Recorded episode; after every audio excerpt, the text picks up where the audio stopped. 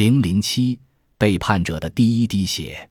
当陈友谅的数十万水军、数百艘巨舰遮天蔽日杀江而来，朱文正也在这时候接到了朱元璋下达的死命令，要不惜一切代价誓死保卫洪都，等待援军到来。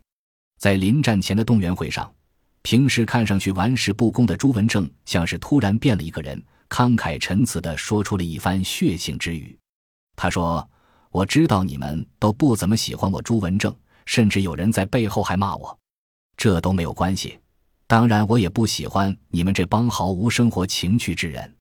如今，陈友谅六十万大军已兵临城下，想要投降保命者，现在就可以出城，我并不阻拦。愿意留下来的，我朱文正陪你们战至城破人亡，一死方休。诸位珍重，往来日以富贵相见。陈友谅在南中国的崛起。靠的是他有一支强大的水军，不过此人有着典型的偏执狂倾向，发挥长项固然没有错，但是过分依赖就没必要了。如果真能在江河湖海上做到无敌，也能说得过去。让人无法理解的是，他居然最后还是败在鄱阳湖。朱文正能打仗，这是不用说的，但是究竟能打到什么程度，还是一个大大的问号。洪都是一个坚固的城池，但它有一个致命的缺陷，那就是城门太多，前后左右共有抚州、工部、土部、侨部、张江、新城、琉璃、丹台八个门，此外还有水道门。城门多是一个城市繁华的象征，但当这座城市面对六十万大军压境的时候，这样的繁华也就变成了一场醒不了的噩梦。由于人多。攻城的军队可以同时攻打各门，防守一方往往会顾此失彼。这又一次雄辩的证明：越是困难和险境，就越能考验一个领军者的能力。朱文正确实是一个不世出的军事天才，城里可用的兵力用来防守本来就捉襟见肘，但他却能将其调配得井井有条。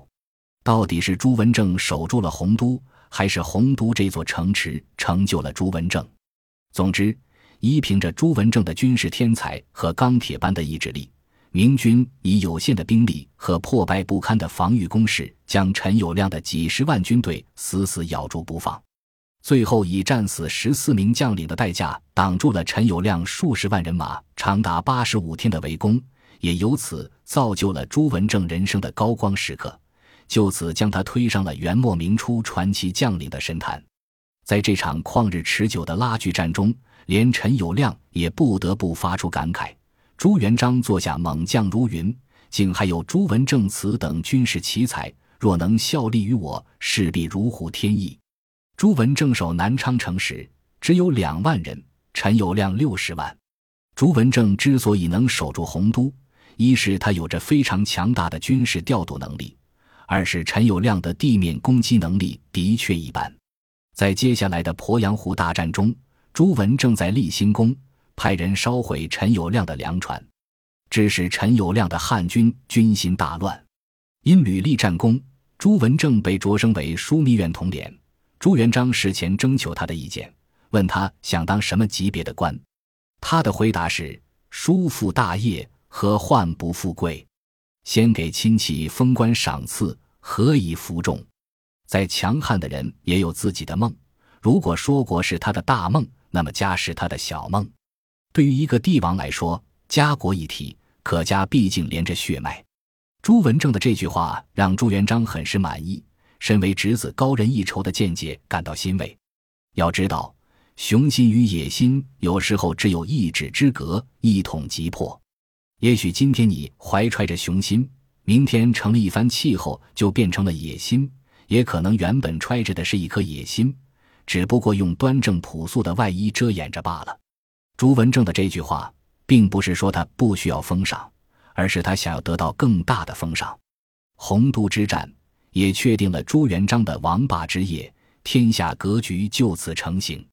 就算他不是朱元璋的侄子，凭借如此军功，也足以在大明开国功臣中排名前列。何况他手里还握着亲情这张王牌，在人性的复杂层面上。朱元璋最为讨厌的是什么？那就是贪婪与背叛。至正二十二年（因三百六十二年），大将邵荣和赵继祖密谋杀害朱元璋，结果被人告发，他毫不留情地将他们处死。至正二十三年，在与陈友谅决战的关键时刻，大将谢再兴又起叛乱，同样被他以强力手段绞杀。谢再兴有一个特殊身份，那就是朱文正的岳父。朱文正与张士诚勾结一处，很有可能受其岳父的影响。谢载兴是亳州旧将，因他与朱文正是翁婿关系，所以朱元璋也称他为亲家。攀上皇亲，却没有享受到相应的待遇，这让谢载兴很是郁闷。他觉得自己不但没有受到重用，甚至有些时候，他觉得朱元璋是在故意排挤他。谢再兴负责守卫的诸暨。是朱元璋与张士诚接壤的前沿阵地，军事守卫的压力很大。至正二十二年，张士诚乘金华、楚州苗军反叛朱元璋的机会，派弟弟张士信率大军进攻诸暨。谢再兴身先士卒，苦战二十多天，大败张士信。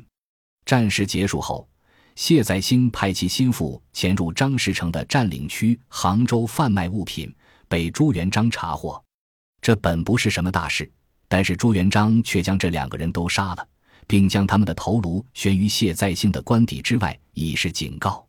后来，朱元璋又做主将谢再兴的次女嫁给了徐达，事前并未与谢再兴商量。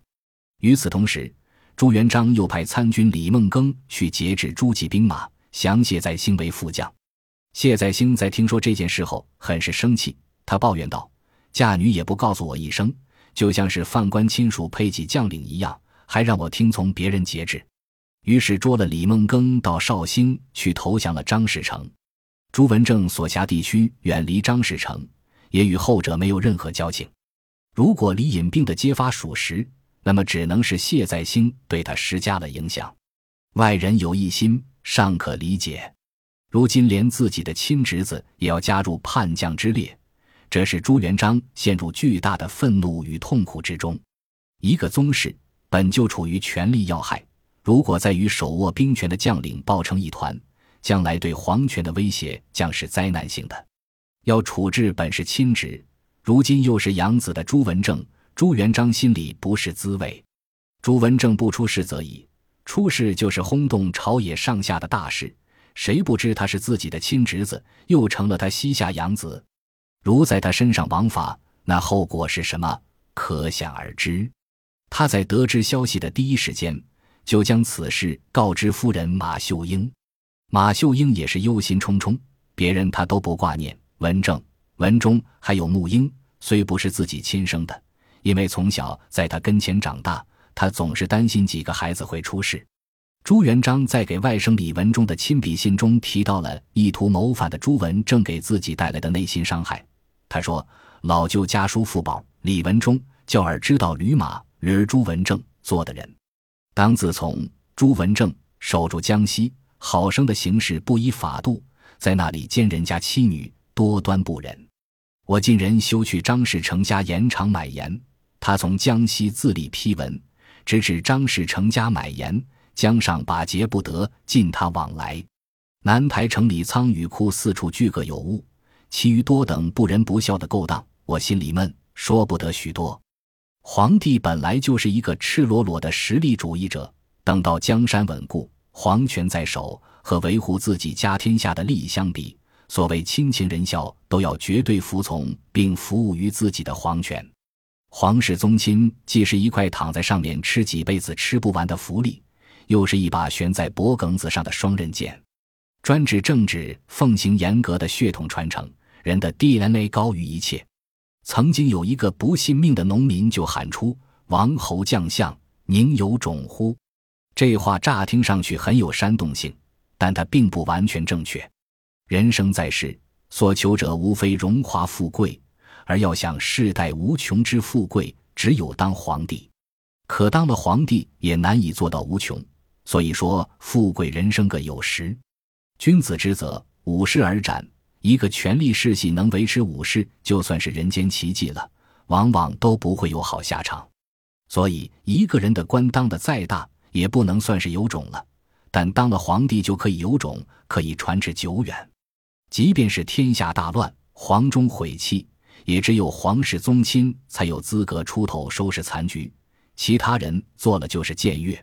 在朱元璋看来，身为第一代皇室宗亲的朱文正更不能心怀二志。如果自己念及亲情放他一马，他就有可能会让自己的子孙后代吃苦头。本集播放完毕。感谢您的收听，喜欢请订阅加关注，主页有更多精彩内容。